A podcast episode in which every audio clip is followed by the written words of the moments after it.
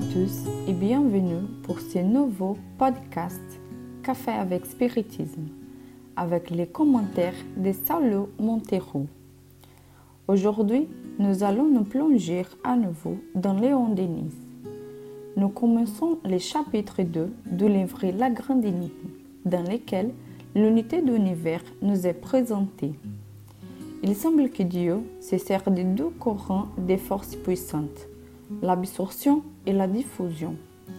Si d'une part nous sommes contenus dans les fluides divins, immergés dans les pères, d'autre part nous sommes uniques et nous diffusons par nous-mêmes les expressions de nos individualités. Donc, Dieu nous absorbe tout comme l'océan contient poissons.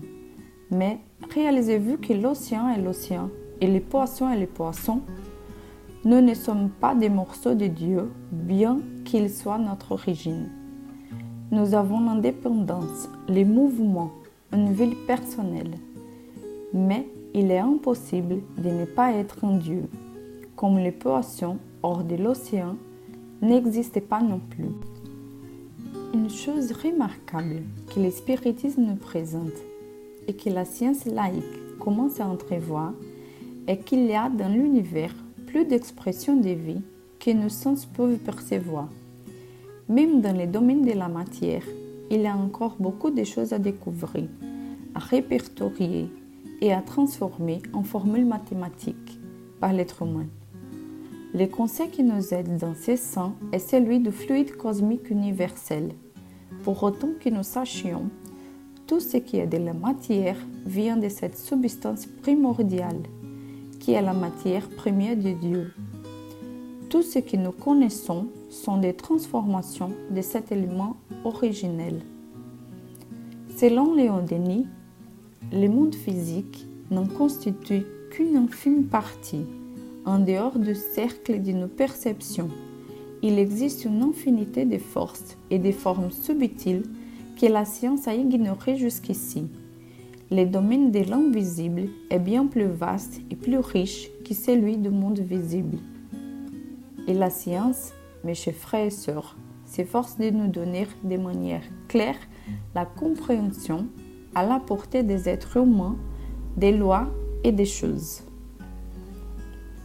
Saulo nous dit Je voudrais en profiter pour faire une brève parenthèse sur la vision spirite de la science, puisque nous vivons un moment de triste négationnisme des faits scientifiques. Le spirit, mes amis, comme Alain Kardec, est une personne ouverte à la nouveauté, car il comprend les caractères progressifs de la philosophie spirite. Nous ne pouvons pas être ennemis de la science. Au contraire, nous sommes de ceux qui comprennent les scientifiques comme missionnaires sur la Terre pour offrir plus de bien-être et de qualité de vie à tous.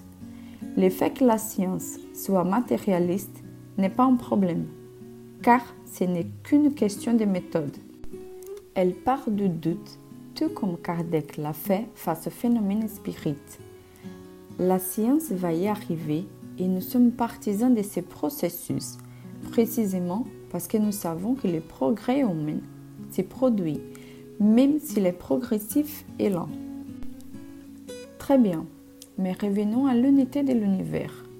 Nous avons déjà compris que la matière est tout ce qui a commencé par principe cosmique et par cela, il y a une unité, un modèle dans tout ce qui existe. Mais l'univers est fait d'esprit et de matière. Et dans les domaines de principe intelligent qui va donner l'homme, il y a aussi une sorte d'unité, unité dans la variété qui nous sommes. Léon Denis traite la question comme suit. Les êtres vivants, eux aussi, émettent des radiations de natures différentes.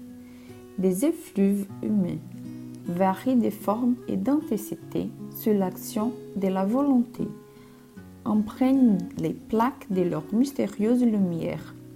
Ces influx, soit nerveux, soit physiques, connus depuis longtemps des magnétisateurs et des spirites, mais niés par la science, les physiologistes en constatent aujourd'hui d'une manière irrécusable la réalité. Par ces chemins, le principe de la télépathie est trouvé.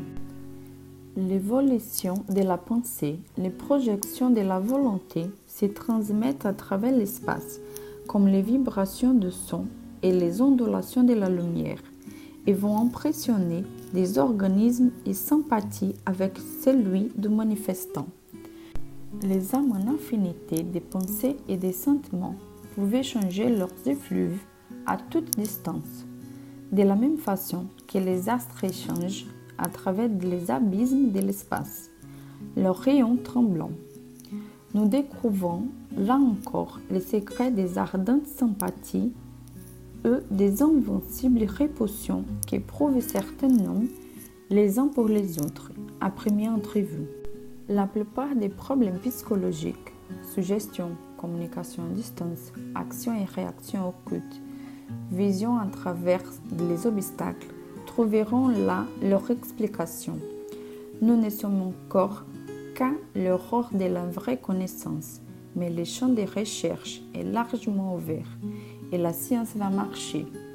De conquête en conquête, dans une voie riche en surprises le monde invisible se révèle comme la base même de l'univers, comme la source éternelle des énergies physiques et vitales qui animent le cosmos.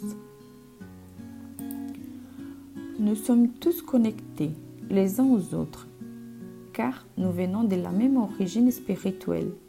Nous sommes poissons du même océan et nous sommes profondément attachés au progrès, qui est individuel, mais qui stimule le collectif. Il n'est pas possible de vivre seul, de penser seul, de grandir seul. La loi de solidarité est un principe de nature et les associations entre les esprits est le plus grand Wi-Fi de l'univers. Nos rayonnements atteignent les autres. Ils influencent notre entourage et préparent l'avenir. La doctrine spirite a été une révélation, mais comme dit Léon Denis, le spiritisme s'y fortifie chaque jour pour l'appoint des arguments tirés des découvertes de la science. En viva l'univers qui nous donne tout, en viva à Dieu, l'origine de tout, et un autre viva à la science, qui est l'être humain découvrant Dieu. Je vous souhaite une très belle journée avec beaucoup de paix et jusqu'au prochain épisode des Cafés avec Spiritisme.